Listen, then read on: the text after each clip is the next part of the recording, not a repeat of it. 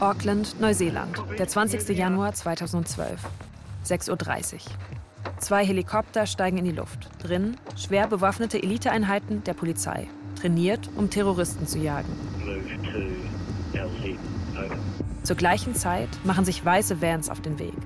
Fast 70 Spezialkräfte insgesamt. Ihr Ziel? Das teuerste Anwesen des Landes. Dort lebt die Zielperson. Stundenlang wurden die Einheiten gebrieft. Der Mann sei kein normaler Verbrecher, sondern ein gewalttätiger Gangster. Waffennah, unglaublich reich, zu allem bereit. Und weltweit vernetzt.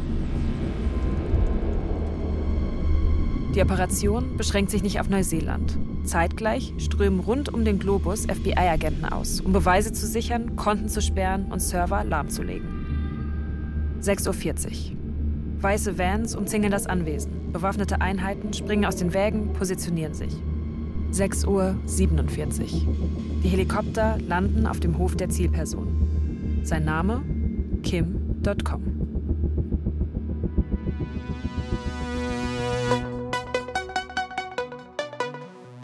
Das ist World Wide Web, die Kim.com Story.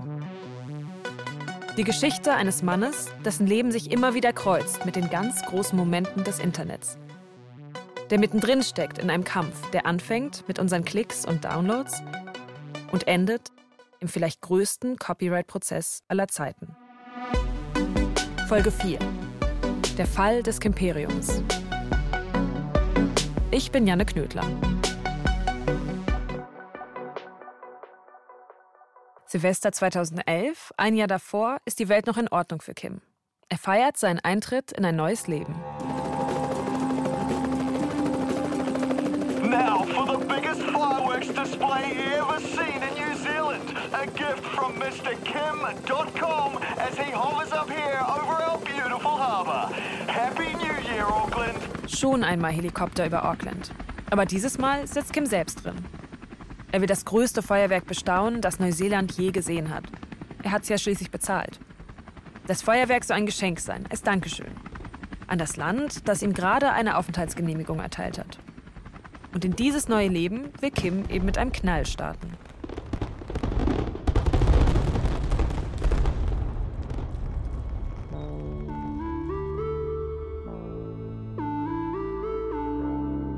Kim und Mona wohnen jetzt also in Neuseeland. Nicht mal halb so viele Menschen wie in Bayern leben da und fünfmal so viele Schafe. Ein Land, in dem ein exzentrischer deutscher Internetmillionär viel Aufmerksamkeit auf sich zieht. Hieß er nicht mehr Schmitz? Womit hat er sein Geld verdient? Und war er nicht sogar mal im Gefängnis? Kim, wissen wir von früher, reagiert ziemlich empfindlich auf Kritik und Gerüchte. Es gibt da diesen einen Artikel im New Zealand Herald, mit dem Kim so gar nicht einverstanden ist. Anscheinend stimmen ein paar Dinge nicht, die über ihn geschrieben wurden. Und Kim? .com sued the newspaper. Das ist David Fisher. Er ist Investigativjournalist und arbeitet damals für den New Zealand Herald. Das ist die größte Tageszeitung des Landes. Kim verklagt den Herald also. Not only did he sue the paper, he sued the paper with an enormous amount of money behind him. And so the lawyers, they came down like this ton of bricks that was like boom. Wie bissige Hunde lässt Kim seine Anwälte auf die Zeitung los. So erzählt es David. Schwierige Situation, weil wohl echt ein paar Dinge nicht ganz richtig waren in dem Artikel. Und David schreibt Kim einfach mal eine Mail. And he's like, why would I want to talk to anyone from your place about this? I'm suing you out of existence. Warum sollte ich mit euch reden? Ich klage eure Zeitung in Grund und Boden, sagt Kim. Es geht eine Weile hin und her. Dann schreibt David eine Story über Kim, darüber, wie er an seine Aufenthaltsgenehmigung kam. Und nach dieser Story, so erzählt es David, meldet sich Kim nochmal. Die Recherche sei sauber, er sei beeindruckt. Und die Klage lässt er fallen. That was the end of that. You know, I'd, I'd uh, it's, it's probably my finest day at work because I saved the newspaper hundreds and hundreds and hundreds of thousands of dollars. Um, David Fischer erzählt, er habe der Zeitung eine Menge Gerichtskosten erspart. Für ihn der wohl erfolgreichste Arbeitstag seines Lebens. David ist sowas wie der Kim-Versteher während Kims Zeit in Neuseeland. Deswegen wird er hier noch öfter vorkommen. Kim vertraut ihm. Später wird David sogar Kims Biografie schreiben. Er betont das übrigens ganz gerne.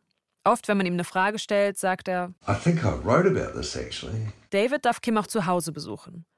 Und was für ein Zuhause. In Coatesville, einem der nobelsten Orte des Landes, inmitten von grünen Hügeln, so bisschen wie im Auenland von Herr der Ringe. Nur eben keine Hobbits in Erdhäusern, sondern reiche Menschen in riesigen Villen. Und in die größte von allen zieht Kim. It was an extraordinary place to be because when you park your car and you get out, you've got this wonderful mansion on one side, you've got the beautiful staff quarters and garages on the other side, these hills that roll up behind the mansion that have giraffe statues on them and all sorts of strange curiosities around the ground. The most wonderful maze, uh, fountains. It was like no other home in all of New Zealand. Ein bisschen Neverland Ranch, ein bisschen italienischer Palazzo. 23 Hektar groß, mit eigenem See und Weinberg. Draußen ein Gartenlabyrinth, ein Tennisplatz, ein Swimmingpool und Giraffenstatuen. Drin zwölf Schlafzimmer, neun Badezimmer, französische Balustraden und italienische Kronleuchter. Knapp 13 Millionen Dollar, erzählt David. It, it, it really was the finest home in all of New Zealand. Das schönste Haus des Landes. Kim scheint in Geld zu schwimmen. Und alles wegen einer Idee.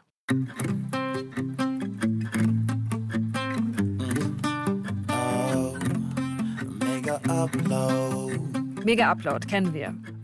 Den Cloud-Service slash Cyberlocker slash One-Click-Hoster. Also Speicherplatz für alles, was für Mails zu groß ist. Hochzeitsvideos, Familienfotos. Ah ja, und Millionen illegal kopierter Songs und Filme. Bis 2009 läuft Mega Upload ganz gut. Doch 2010 geht richtig die Post ab. Die Nutzerzahlen verdoppeln sich in immer kürzeren Abständen. Wer damals Avatar oder Inception oder Batman schauen will, bezahlt vielleicht die 10 Euro Eintritt ins Kino. Vielleicht aber auch einfach nichts auf Mega Upload. Mega Upload spielt jetzt in der Champions League des Internets. Später wird in der Anklageschrift stehen, dass Mega Upload auf Platz 13 der meistgenutzten Webseiten ist. Zum Vergleich. Jetzt, also wo wir das hier aufnehmen, ist die 13 meistgenutzte Website weltweit Wikipedia. Mega Upload ist also riesig. At the end of 2010, .com was making what seemed like more money than God. Laut Anklageschrift soll Kim 2008 knapp 4 Millionen Dollar verdient haben mit Mega Upload. 2010 sollen es schon 42 Millionen sein. Here he was in this new country, sharing his joy, I suppose, being where he was. Yeah, would have been a perfect time. I can't see how it could have got better from there. Es konnte nicht mehr besser werden für Kim, sagt David. Wurde es auch nicht.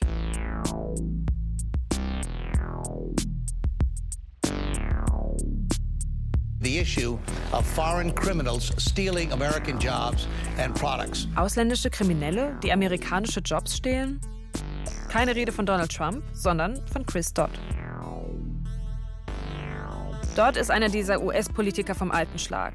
Er war lange Senator von Connecticut, festsitzende Krawatte, scharfer Blick, graues, volles Haar. Und wie man das halt so macht, wenn man sich einen gemütlichen Ruhestand sichern will als Politiker, wird Dodd jetzt Lobbyist. Und zwar von der MPAA, der Motion Picture Association of America. Des Verbandes, der Hollywoods Interessen vertritt. Paramount, Sony, Walt Disney, Universal. Chris Dodd is the copyright industry's man. He was the guy that would speak when they needed to speak, and he was the guy that would shoot when they needed to shoot. And and he was like this Western gunslinger when it came to the shooting. You know, he he shot from the hip. He was a quick draw artist. He was quick with the word. They have a no mercy approach to copyright breaches. Den neuen Sheriff in der Stadt nennt ihn David. Und der hat ein großes Feindbild. Die Banditen des Wild Wild Web.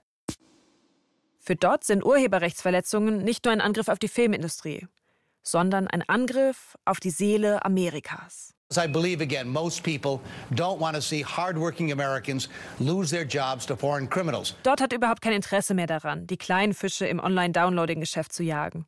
Dodd will die Betreiber.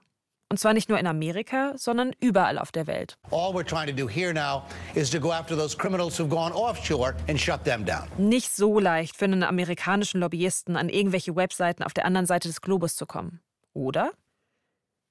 Naja, Chris Dodd hat einen Trumpf in der Hinterhand. Dieser Trumpf sitzt im Weißen Haus. Und er heißt Would you give a warm welcome to the Vice President of the United States, my great friend Joe Biden? Joe Biden.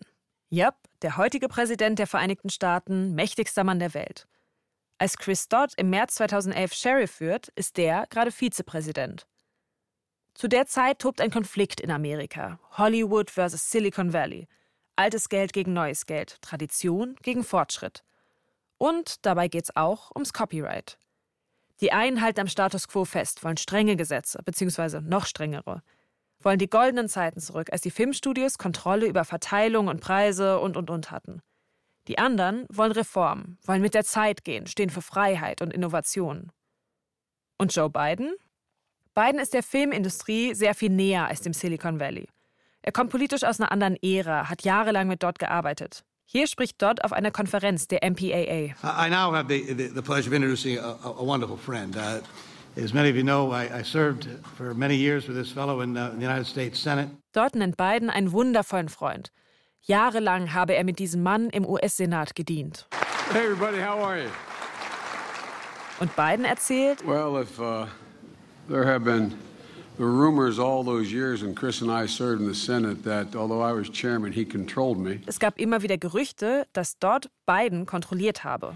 Um, and uh, we've just, uh, I've given new life to those rumors because in, uh, I was physically, a few minutes ago, in a room for an hour and a half, the room called the Oval Office, with uh, Chancellor Merkel and the President talking about a number of things. We finally turned to trade, and I had to literally stand up and say, Mr. President, I have to go over and talk about trade with Chris Dodd and his group. Uh, Hübsche kleine Anekdote. Biden erzählt, dass er noch vor ein paar Minuten im Oval Office saß.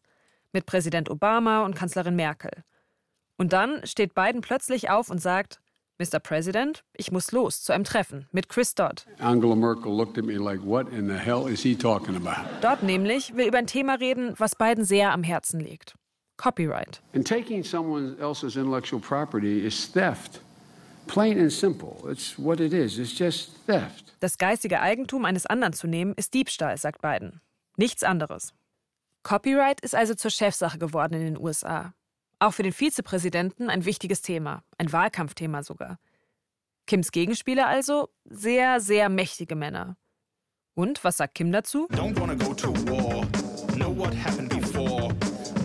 Don't trust politics. Don't like dirty tricks. Don't wanna play their game. Don't fit inside their frame.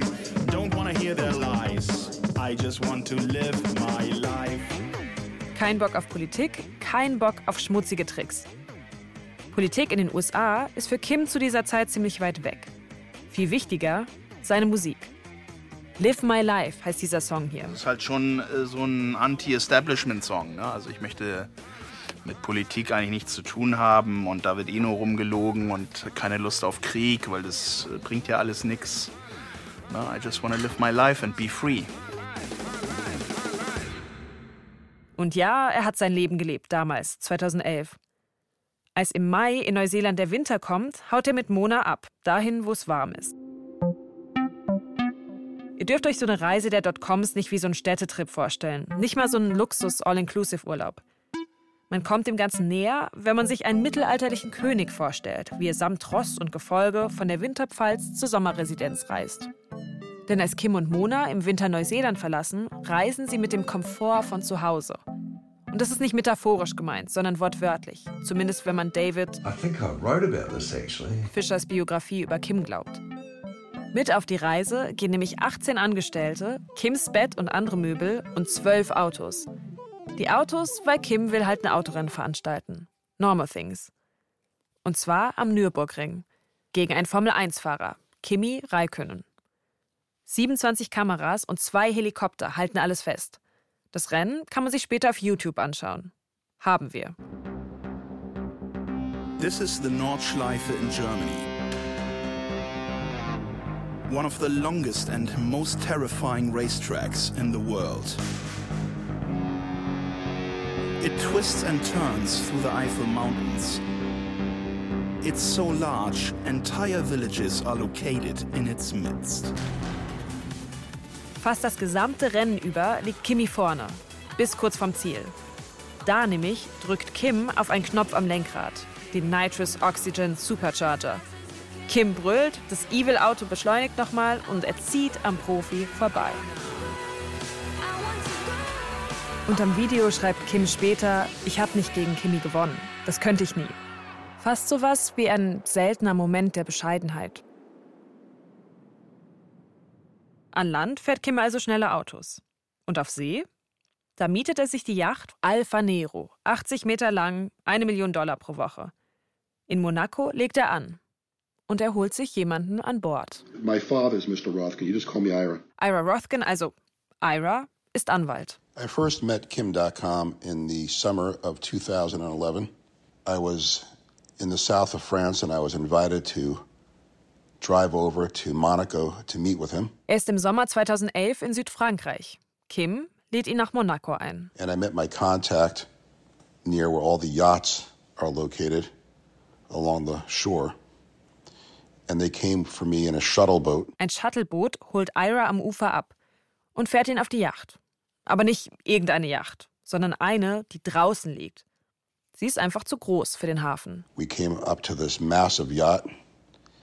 And as I was coming onto the deck, I saw a very tall figure in the pool on the front of the yacht. And that figure uh, screamed over at me and said, Hey, my name's Kim.com and welcome aboard. Auf dem Deck im Pool sitzt eine große Gestalt, sagt Ira. Und die ruft: Hey, mein Name ist Kim. Willkommen an Bord. Und seitdem ist Ira an Bord. Und er wird noch richtig gebraucht werden. Ira would turn up off the plane from the States and he'd roll into the courtroom and his hair is always sort of like a bit wild, like he's been in a really windy, I think San Francisco day where he lives.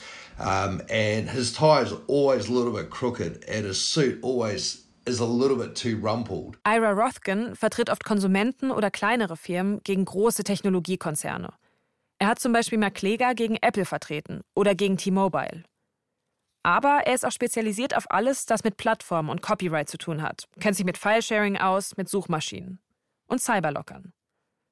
Und mit der rechtlichen Basis für diese Plattform, dem DMCA.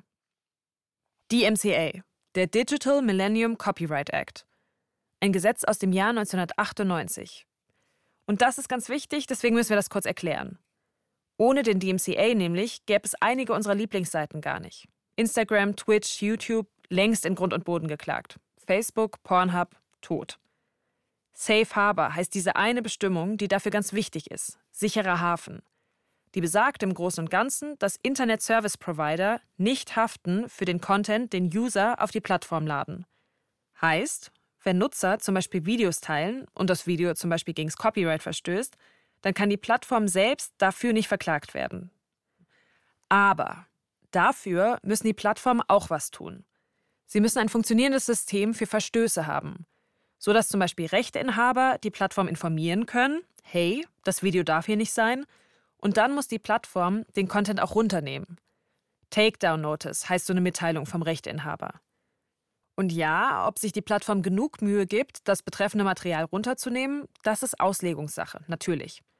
Früh in seiner Existenz wurde zum Beispiel YouTube verklagt, das war 2007, von einem Medienkonzern auf eine Milliarde US-Dollar. Das hätte ein Todesurteil sein können für YouTube. Wie genau und wer genau erspare ich euch, aber zwischendurch war es echt knapp. YouTube hat dann noch während des Verfahrens einen Upload-Filter installiert, der Urheberrechtsverstöße besser erkennt. YouTube lebt und gerettet wurde es vom DMCA. Und eben genau der sollte auch Mega-Upload schützen. Und Mega Upload received millions of takedown notices, and over 99% of them were processed, and it resulted in a takedown. Mega Upload, sagt Ira Rothkin, kriegt Millionen dieser Takedown-Notices. In 99 Prozent, erzählt Ira, habe man den Content daraufhin runtergenommen.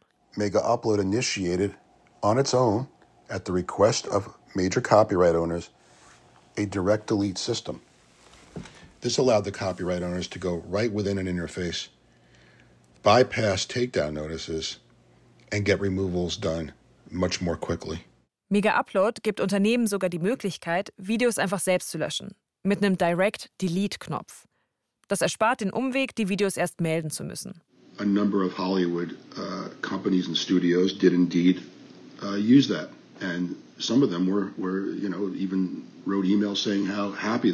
Glückliche Studios, glücklicher Kim. So erzählt das Kims Anwalt zumindest. Und da kommt noch was dazu. Die Studios verstehen nämlich, wie beliebt Mega Upload ist, wie viele Millionen Leute die Seite nutzen.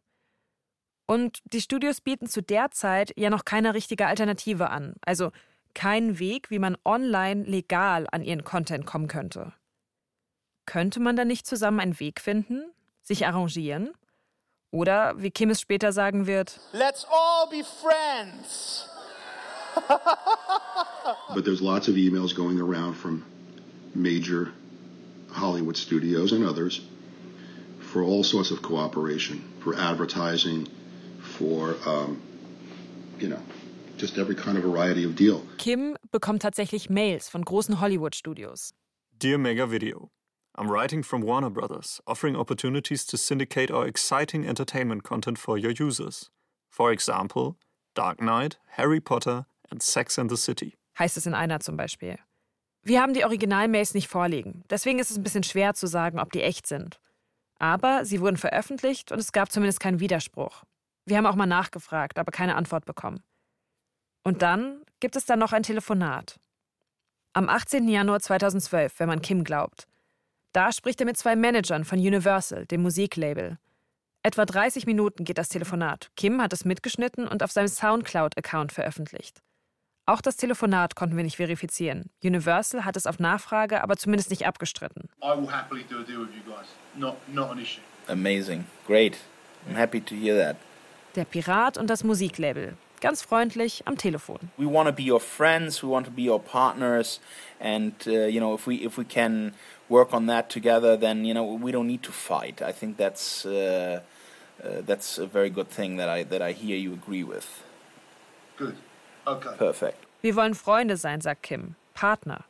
Gut, sagt Universal. We have gotten a lot of fire from RIAA, MPAA, everyone you know in the content industry uh, for you know mega upload. We remove content swiftly. You know we we try our best to be. Uh, you know the best player in our industry, but we're getting all the heat probably because of our size, putting us on on all kinds of nasty lists and how bad we are and all of that. That Yeah, that yeah. doesn't help either. Kim sagt, Mega Upload steht unter Beschuss. Er sagt, sie versuchen, ein guter Player zu sein. Aber sie bekommen viel Ärger, weil sie so groß sind. Auf der bösen Liste stünde Mega Upload. Und der Universal-Repräsentant No, no, I agree. There are certain people I can have conversations with will mit Leuten reden, damit Kim auf eine andere Liste kommt. where you will be moved onto a, a different list as opposed to a bad list. We want to be on the friends on the friends list. I can downgrade your status from evil to kind of, you know, bad. And, What? As, as the process goes on, it will be it will be from bad to, to good, from good to exceptional partner. So I just need a bit of time. Von böse zu schlecht, von schlecht zu gut, von gut zu überragend könne er Kims Status ändern. Alles, was er braucht, ist ein bisschen Zeit. Man, I, li- I like you guys. Why, why didn't we talk years ago? You know, I mean, we, we, we, are, we are dealing with everyone who just hates us and wants to kill us. Uh, but I think we really have a solution here that can solve the problem of the, of, of the content creators. And, uh, you know, we, are very proud of it and we would love to work with you guys. Eine große Freude wäre es, zusammenzuarbeiten, sagt Kim. Er scheint da wirklich optimistisch, dass es hier irgendwie eine Lösung gibt. Eine, die alle glücklich macht, die Kim vom Feind zum Freund macht. Ein bisschen zu optimistisch vielleicht? Die Fronten nämlich haben sich inzwischen ziemlich verhärtet. But now the face of piracy is also a computer server in a far off country stealing an illegal version of a Hollywood movie to send it around the world with a click of a mouse and rob you, steal from you what is yours. Das ist nochmal Joe Biden, der da von einem Server spricht in einem fremden Land, der eine illegale Version eines Hollywood-Films klaut und dich ausraubt. Dich, guten Amerikaner. Und wer der Dieb ist, das sagt er gleich dazu. Infringing on movies and music, the mega upload websites enabling mass theft. Das Gesicht der Piraterie, das den massenhaften Diebstahl von geistigem Eigentum erst möglich macht, ist Mega Upload.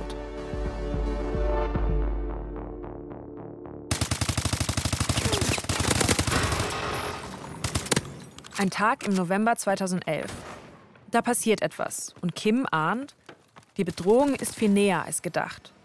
Da merkt er, es geht nicht nur um Politiker und Lobbyisten auf der anderen Seite der Welt, sondern etwas passiert hier, in Neuseeland, in seinem Haus. Kim sitzt an seiner Konsole. Kim nämlich ist, das muss man dazu wissen, leidenschaftlicher Gamer. Ego-Shooter-Spieler. Also man läuft durch ein virtuelles Schlachtfeld und knallt seine Mitspieler ab. Das Spiel heißt Call of Duty Modern Warfare. Und Kim will gewinnen. Tut er meistens auch. Eigentlich die ganze Zeit. Der schafft es sogar, zwischenzeitlich der beste Spieler der Welt zu werden. Platz 1 auf der Weltrangliste. Von dem Moment gibt's ein Video. Da sitzt er vor der Konsole und wird mit Konfetti beworfen.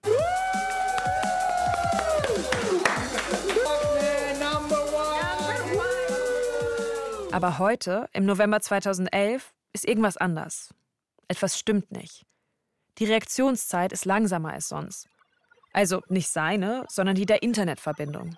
Ein sogenannter Lag, eine Verzögerung der Reaktionszeit um Millisekunden. Kim als Gaming-Profi merkt das sofort. Dabei hat er doch die schnellste Glasfaserverbindung. Er beauftragt also eine IT-Firma, die das Ganze untersuchen soll. Das Ergebnis ist beunruhigend. Das Signal zeigt beim Verlassen des Grundstücks ungewöhnliche Spitzen auf und wird mehrfach abgelenkt. Dadurch braucht es ein ganz kleines bisschen länger als normal. Warum? Das wird er bald rausfinden. Im Dezember 2011 geht ein Song viral auf YouTube. Vielleicht kennt ihr ihn ja noch von damals. Als wir mit David Fischer, dem Kim-Flüsterer, telefonieren, will er ihn uns zeigen. I was just loading something up on YouTube to say you would have heard this, right? Yeah, sure. Make Yeah. Yeah. And so, sorry to mess with your audio, but Mega upload, load. M E G A. Upload to me today. Send me a file. Mega upload. I use mega uploads, man. And I like to use Mega Upload. Yeah, I like Mega Upload. I like mega upload. I love Mega Upload. I love mega upload. I love Mega Upload because it moves fast, just like I like it. You look at who's in there Will I Am, P. Diddy, Kanye West, Chris Brown, Jamie Foxx, Kim Kardashian, Lil Jon, The Game, Floyd Mayweather, Serena Williams, Ciara. They're all in there. Kanye West, Kim Kardashian, Serena Williams, das sind 2011 die bekanntesten Promis der Welt.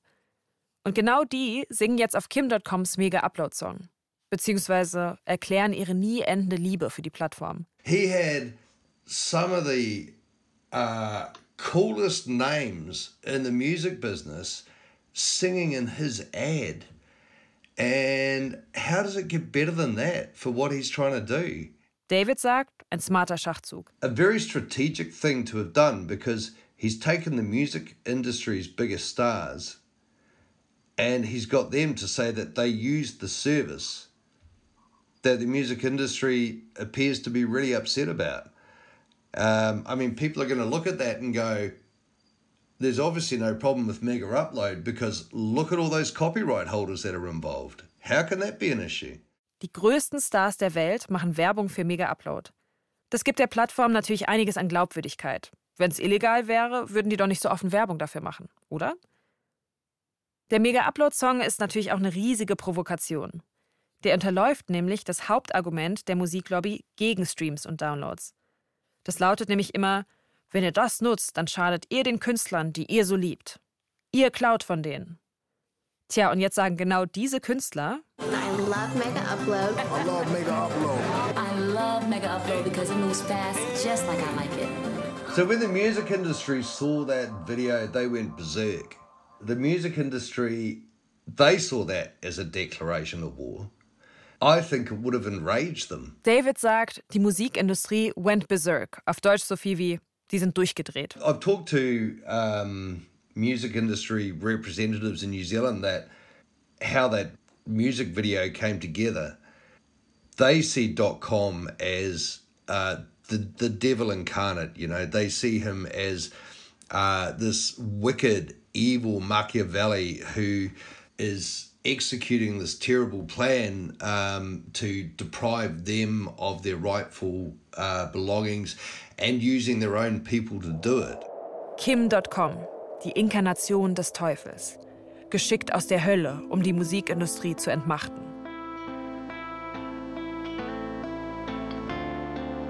Der Mega-Upload-Song, so erzählt David es, ist sowas wie eine Kriegserklärung. Jede Brücke, die Kim und die Industrie gebaut hatten, um sich anzunähern, der Delete-Button, die Telefonate, die Verhandlungen. Kim reißt sie mit diesem Song alle ein.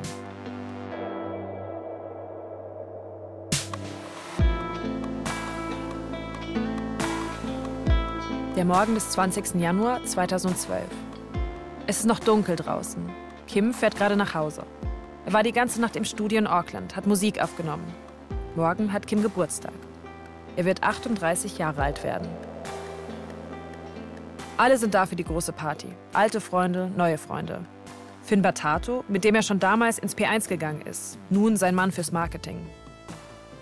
Oder Matthias Ortmann, das Gehirn hinter Mega Upload, den Kim noch von ganz früher kennt, aus der Hacker-Szene. Und natürlich seine Frau, Mona, die gerade Zwillinge erwartet. Kim ist noch nicht mal 40 und er hat schon mehr erlebt als die meisten Menschen in drei Leben. Er war mehrmals im Gefängnis, hat die Welt bereist, ist reich, berühmt. Er hat sich Feinde gemacht, klar, aber er hat sich auch abgesichert, rechtlich. Als Kim nach Hause kommt, bricht der Morgen herein. Alle schlafen sie noch. Um Mona und die älteren Kinder nicht zu wecken, geht er in sein eigenes Zimmer. Er legt sich in eins der zwei Betten in dem Raum, das Arbeitsbett. Was ab dann passiert, erzählt Kim in einer Anhörung. Kim liegt da also in seinem Bett mit seinem Laptop, als er plötzlich ein dumpfes Wummern hört. Erst leise, dann immer lauter.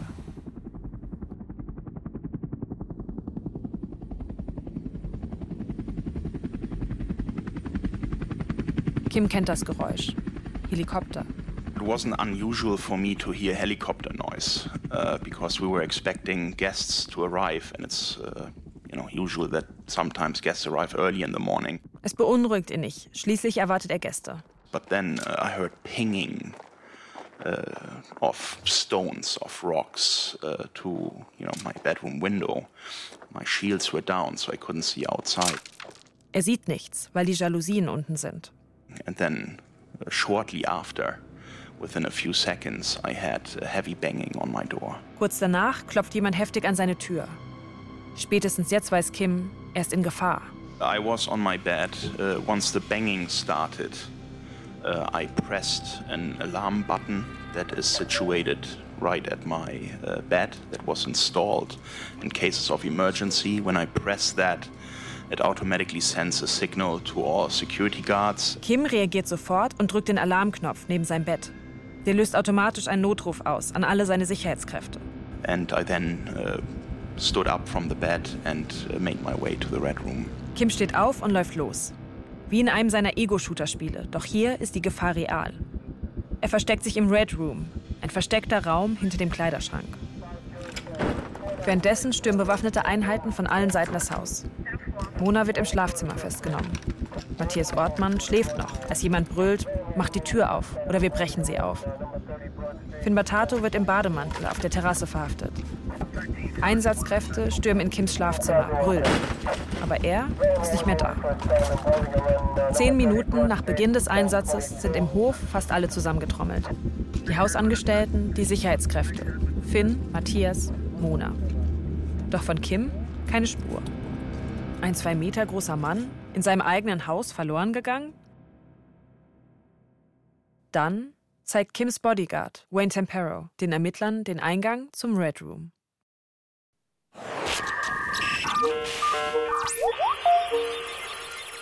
So, und was ist jetzt mit unserem Interview mit Kim? Kims Nummer ist ja jetzt in meinem Handy. Ich könnte ihn also einfach anrufen. Mache ich aber noch nicht. Ich habe nämlich inzwischen mit seinem Anwalt gesprochen, Ira. Ira, can you hear me? Den habt ihr ja auch schon ein paar Mal gehört. All right, I see that I started off on mute, so thank you for that. No problem. Ähm, Ich habe Ira jetzt schon mehrere Male gefragt, ob er Kim fragen kann, ob der mit uns reden möchte. Ira hat diese Frage immer ziemlich elegant ignoriert. Yes, so um, about the interview. Did you have a chance to talk to Mr.com yet? Aber jetzt hier am Telefon kann er natürlich nicht mehr ausweichen. Oh, you did? Okay. Yeah, no, great. Kim ist dabei. Yay. Aber es gibt ein Aber. Okay. So that would be an uncut interview at the end of the podcast. Kim stellt Bedingungen. Interview ja, aber nur ungeschnitten und in voller Länge. Yeah, I mean, it would be great to have him on the podcast for sure. I think it's really important to have him tell his side of the story. Wir beraten uns und entscheiden dann, wir sind dabei. Mehr dazu in der nächsten Folge.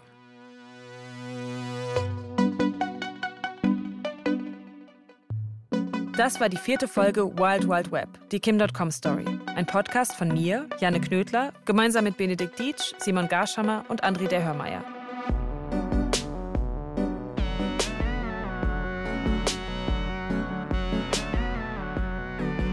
Wenn euch die Folge gefallen hat, dann abonniert gerne den Podcast und lasst ein paar Sterne da.